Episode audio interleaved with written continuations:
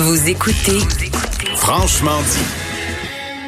On est en attente du point de presse de Justin Trudeau qui sera sûrement euh, questionné sur le fait qu'il a été au chalet.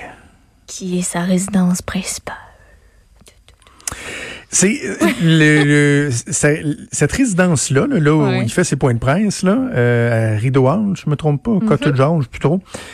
Euh, juste garder en tête qu'en permanence, depuis un mois, il y a une tente avec des caméras, avec des équipes de TV qui sont là. Euh, donc, moi, on a décidé que la résidence permanente va être le chalet de l'autre côté de la rivière, qui est déjà sécurisé parce que c'est déjà une, des résidences secondaires du premier ministre, pas un Airbnb qui ont été loués là, pour la fin de semaine, allant à l'encontre de toutes les recommandations. Moi, je peux très, très bien comprendre qu'ils ont décidé que c'était là la résidence et euh, que le premier ministre euh, ait décidé donc d'aller voir euh, ses enfants. Il y aura assurément des questions là-dessus au cours des prochaines minutes. On va aller donc écouter le premier ministre et la paire de questions par la suite. Nous avons reçu des livraisons supplémentaires d'équipements de protection personnelle, y compris quatre avions remplis de masques N95. Au moment, au, moment même où on se parle, euh, des gens sont en train euh, d'envoyer ces livraisons dans les provinces et les territoires le plus rapidement possible. Ces nouveaux masques N95 s'ajoutent euh, à ces centaines de milliers qui ont été distribués la semaine passée aux provinces. Cela veut dire que nous avons 1 million 100 000 masques N95 prêts à être livrés aux provinces euh, et aux territoires. Nous avons aussi reçu des millions de paires de gants. Nous allons recevoir aussi de l'équipement protectif supplémentaire de la part euh, de l'industrie canadienne au cours des prochains jours. d'équipements de protection dont des masques N95. Il y avait aussi une commande pour le Québec. Ces nouveaux masques N95 s'ajoutent aux plus de 820 000 masques qu'on a reçus la semaine dernière. En somme, on se prépare à envoyer 1,1 million de masques N95 aux provinces et territoires au cours des prochains jours. On a aussi reçu des millions de paires de gants et on va recevoir des nouvelles jaquettes d'hôpital à partir de lundi prochain.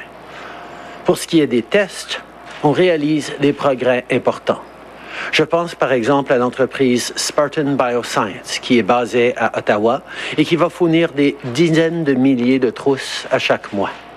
Comme la docteur Tam l'a dit hier, plus de 430 000 tests ont été réalisés au Canada. On va continuer d'augmenter nos capacités et d'étudier de nouvelles technologies pour simplifier les tests à travers le pays. Au cours des derniers jours, nous avons aussi fait du, des progrès en matière de tests.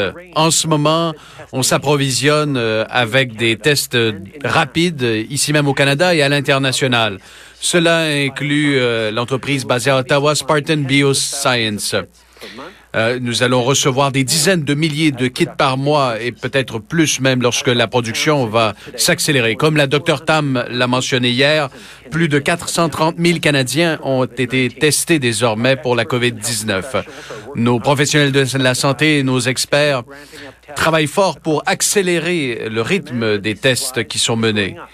Les demandes pour le matériel médical euh, sont aussi en augmentation et on va s'assurer que le Canada puisse compter sur du matériel suffisant. Mais c'est clair que ceux qui vivent dans les régions arctiques n'ont pas exactement les mêmes enjeux que ceux qui vivent dans les villes.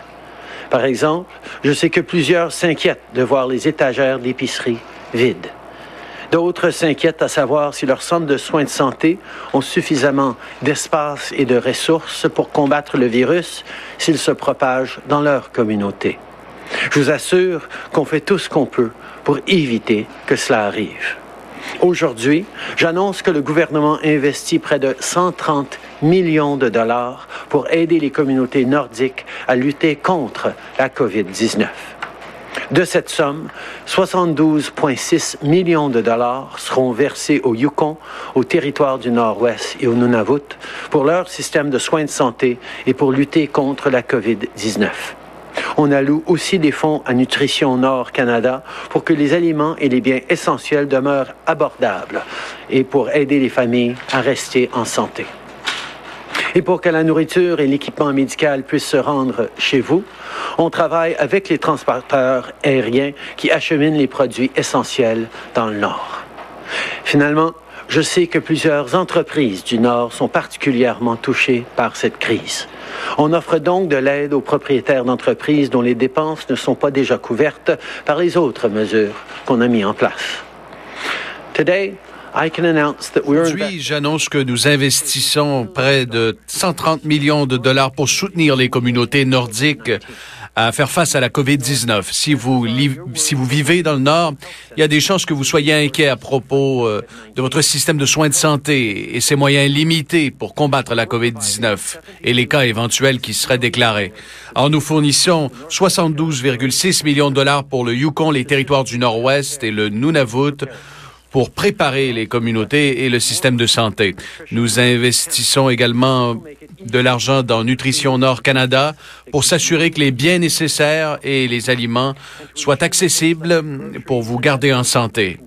On veut s'assurer que le matériel médical et les aliments continuent euh, de se rendre dans les communautés nordiques et nous allons donc euh, offrir des fonds aux entreprises qui font les livraisons. Nous voulons s'assurer que euh, vos communautés puissent rebondir quand les euh, événements seront derrière nous. On doit penser aux PME notamment.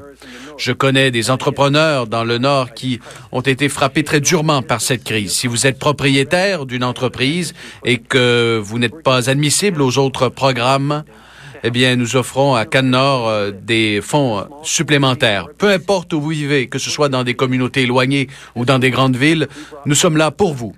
Au cours du week-end, nous avons rappelé le Parlement pour adopter le plus grand plan économique depuis la Deuxième Guerre mondiale.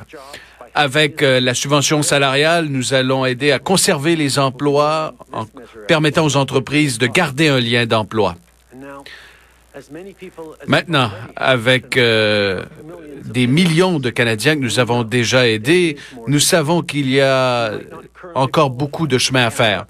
Peut-être que vous ne vous, euh, n'êtes pas admissible à la prestation canadienne d'urgence.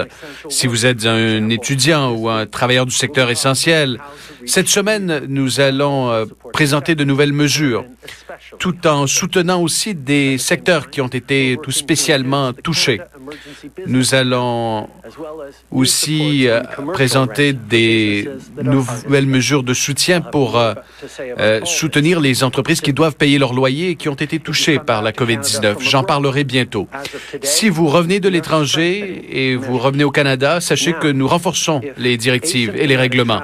Maintenant, un, un voyageur asymptomatique devra absolument se placer en quarantaine dans un hôtel.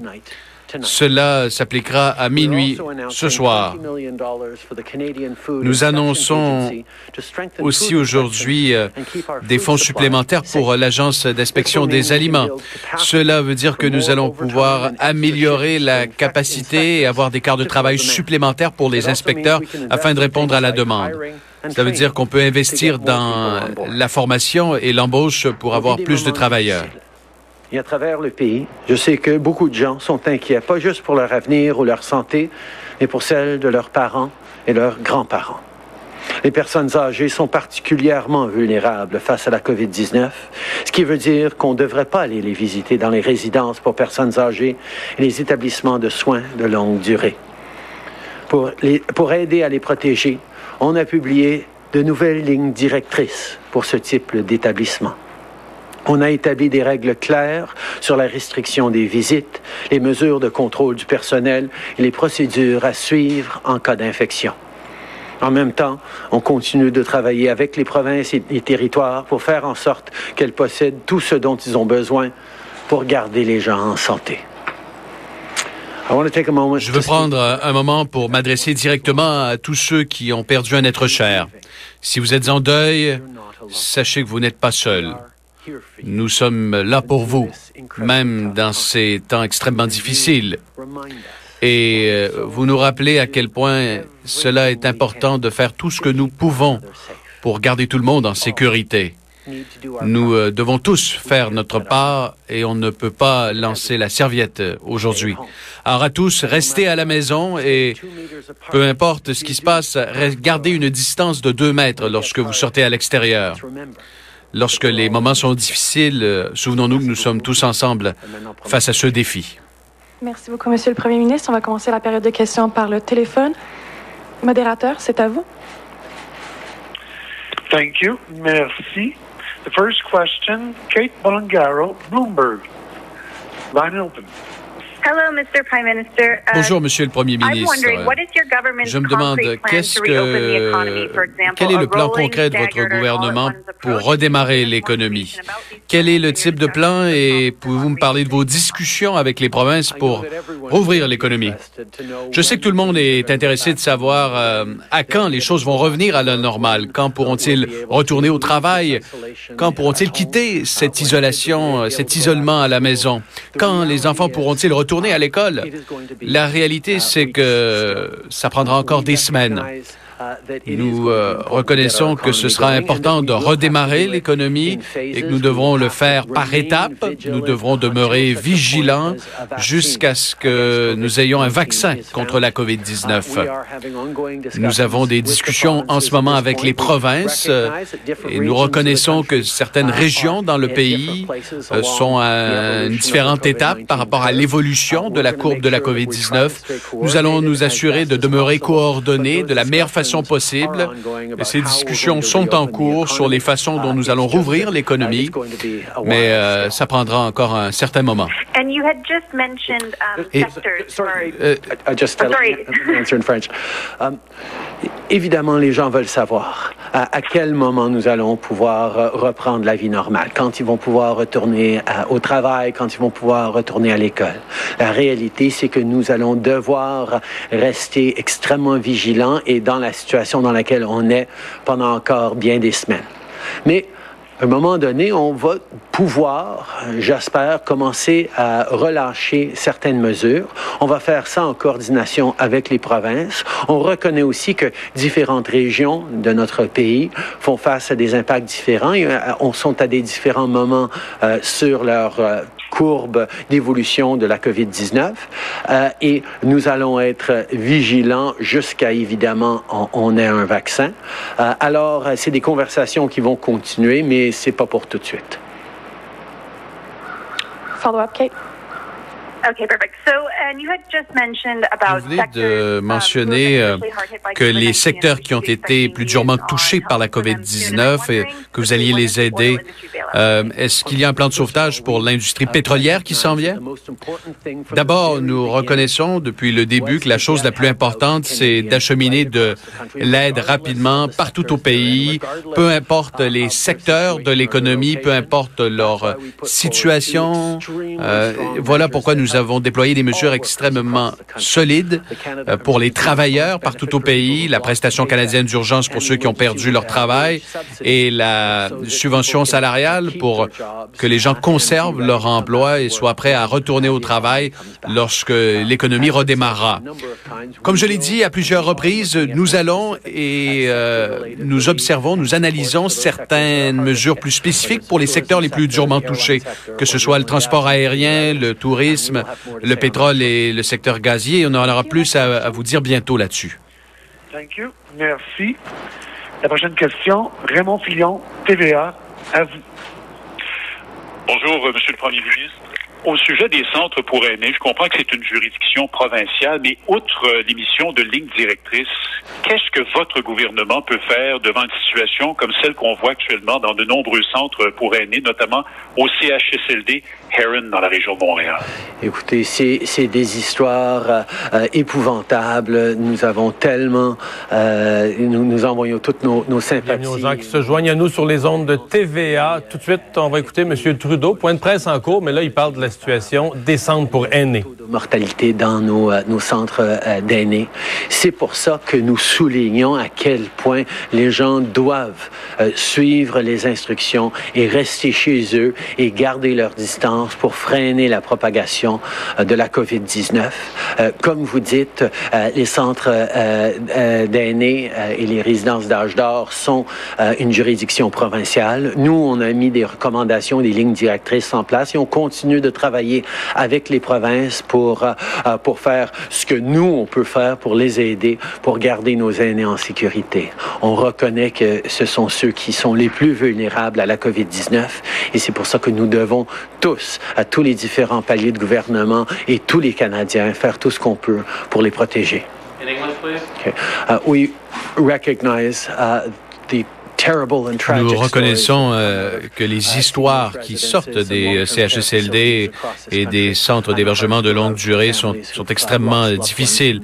Nous pensons à ces familles qui ont perdu leurs proches de façon terrible. Nous savons que nous devons faire plus. Voilà pourquoi nous soulignons à quel point il est important, non seulement pour nous-mêmes, mais pour ceux que nous aimons, pour les travailleurs de la santé, pour les aînés, que nous continuions à respecter les directives en restant le plus possible à la maison, en gardant une distance physique de deux mètres et que nous continuions de laver nos mains régulièrement. On doit s'assurer que nos personnes âgées, qui sont les plus vulnérables face euh, au virus, soient protégées. Comme je l'ai mentionné, euh, ce sont les provinces qui gèrent, qui s'occupent des euh, CHSLD, mais notre gouvernement a émis des directives pour s'assurer partout au pays que nos aînés soient protégés un des gros problèmes dans ces centres, c'est le manque criant d'employés, de personnel. Est-ce que les médecins, les infirmiers, infirmières des forces canadiennes pourraient être mis à contribution? Avez-vous offert quelque chose en ce sens-là aux provinces? Nous reconnaissons qu'il euh, y a des mesures prises par les provinces, par exemple, euh, pour euh, forcer les gens à ne, travailler que dans un centre et pas dans plusieurs différents centres qui vont aider à protéger, les gens, mais qui vont créer des besoins d'embaucher, de trouver de nouvelles de nouvelles personnes pour travailler euh, dans ces centres-là, pour aider euh, nos aînés. Et on, est en train de travailler avec euh, les provinces pour essayer d'assurer qu'on a la capacité de, d'avoir les gens nécessaires pour aider nos aînés. Uh, Nous reconnaissons que plusieurs mesures qui ont été mises en place afin de protéger nos aînés dans les CHSLD comme demander au personnel de travailler dans un seul centre euh, plutôt que dans plusieurs centres, vont euh, engendrer la nécessité d'embaucher plus euh, de personnel pour soutenir les aînés et les protéger. Nous allons continuer de travailler avec les provinces sur les différentes façons de trouver du personnel pour accomplir ce travail très important. Thank you. Merci. Prochaine question, Hélène Buzetti, Le Devoir. À vous. Oui, bonjour, Monsieur Trudeau. J'aimerais revenir à votre séjour à votre résidence secondaire du lac Harrington. Depuis plusieurs euh, semaines maintenant, les autorités nous disent de ne pas aller à notre chalet. En Outaouais, il y a même des postes de contrôle sur les ponts pour empêcher les gens d'aller d'Ottawa à Gatineau. Alors, je me demandais pourquoi, dans le cas de votre famille, c'était correct ce que vous aviez fait. Euh, je l'ai annoncé la semaine passée que euh, après trois semaines de travail ici, ma famille qui vit euh, en permanence euh, au lac Harrington, euh, que j'allais aller passer parc avec eux et c'est ce que j'ai fait. Nous continuons de suivre toutes les instructions des autorités. Comme je l'ai uh, mentionné la semaine dernière dans ma présentation, dans mon allocution, après plusieurs semaines où ma famille habite au lac Harrington, j'ai voulu me joindre à eux pour fêter Pâques en suivant les directives des autorités de la santé publique. Avez-vous une indication comme quoi c'était euh, correct? Parce que euh, c'est une question que les gens se posent sur les médias sociaux. Ils nous écrivent, ils se demandent pourquoi, pour vous, c'était correct de vous rendre à votre chalet voir votre famille en fin de semaine? Euh, ma famille vit là depuis trois semaines. c'est là où ma femme et mes enfants sont. Et comme j'ai annoncé la semaine passée, je suis allé passer Pâques avec eux. Merci beaucoup. On va passer à la dernière question au téléphone. Modérateur? Thank you. Merci. Next question, Alex Ballingal, Toronto Star. Line is open. Uh, Bonjour, Monsieur le Premier ministre. Vous avez indiqué dans votre introduction que les travailleurs étrangers qui reviennent au pays et qui ne présentent pas de plan crédible de confinement devront euh, le faire dans un hôtel. Pourriez-vous nous donner des précisions sur euh, le fonctionnement de tout ceci? Alors, le premier ministre Trudeau qui euh, continue son point de presse, j'avais hâte de voir la question sur effectivement son, son séjour à ce qui est, puis là, je fais mm-hmm. exprès pour le spécifier comme ça, à ce qui est devenu la résidence principale de sa famille et non pas un chalet ou une résidence secondaire pour aller faire du fun puis faire mm-hmm. du bateau ou du skidoo. c'est là que sa famille réside parce que dans ce qui était leur résidence principale, c'est devenu un lieu de travail où il y a des médias en permanence qui sont là. Tu peux t'offrir pour des enfants d'aller jouer à balle dehors pendant que tu as des médias du pays au complet qui sont euh, qui sont chez vous. Euh, je trouve que pour ah, c'est pas la première fois que je dis ça, je, le défends mieux que lui il se défend. Comme quand il y a eu l'épisode du blackface, là, lui s'est excusé, puis moi j'avais dit comme si bol. Je le défends mieux que lui-même se défend, on dirait. Euh, je comprends que c'est personnel, donc il veut pas s'étendre là-dessus. Euh, J'aurais aimé quand même qu'ils disent, tu sais, on parle de déplacement essentiel. Fait trois semaines, j'ai pas vu ma famille. Je jugeais que euh, c'était c'était important pour moi de passer du temps avec eux, de récupérer, Mm-hmm. etc. Puis je pense que mes enfants ont aussi besoin de voir leur père qui est en train de gérer la crise la plus importante du pays dans notre histoire moderne.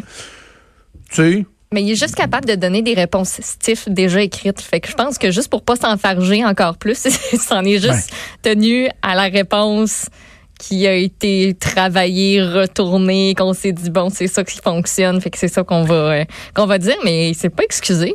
Il n'a pas non, pleuré. mais tant mieux. Tant, mieux, il n'y a pas à ben s'excuser. Il n'y a pas à s'excuser. La seule chose, il aurait pu dire, je reconnais que de mettre des images sur les réseaux sociaux pouvait véhiculer Ouais. une mauvaise impression. euh, parce que je sais que les gens fait de la ont, euh, il aurait pu y écrire. Il aurait pu y écrire. J'aurais pas dû le dire à sa place. On lui fait un petit brainstorm là, Vous live. savez, je reconnais que le fait de partager des euh, Mhm. images sur les... Je fais, je fais pas assez d'erreurs de En plus, français, c'est un euh, Trudeau, fait que ça. Oui, tu sais, je me fais encore répondre. On sait bien, toi, tu t'appelles Trudeau. Il y a pas de monde qui ça. dit ça pour vrai. C'est l'insulte la plus vrai. lame du monde. Et je, je- c'est plusieurs fois par semaine depuis cinq ans. Là. Tu peux bien t'appeler Trudeau, toi. hein? On sait bien que tu t'appelles Trudeau. Comme si mon nom de famille venait automatiquement euh, faire de moi un épais pour ces gens-là. T'as-tu hâte, toi, qu'on change de premier ministre? Alors, euh, voilà. voilà. Je- et je suis content aussi que ça n'a pas été la première question du point de presse. Oui. Euh, Il y a des choses pas mal plus importantes que ça, comme euh, justement le sort de nos aînés, la relance de l'économie, etc. Donc, euh, c'est- ça n'a pas été dans les premières questions. Hélène Buzetti du Devoir a posé la question. Je pense que c'est correct de le faire. Mais Solide. tu sais, j'en reviens à mon, à mon révoltomètre là, que j'utilisais dans la joute, là, mon échelle de gradation euh, de, de, de, de révolte. Euh, tu sais, Aaron, je suis dans le rouge à côté. Je suis en train même de créer un nouveau, un nouveau Un deuxième niveau. révoltomètre. C'est ça, tu sais, non, non, mais c'est ça, comme plus, plus, plus. Ah.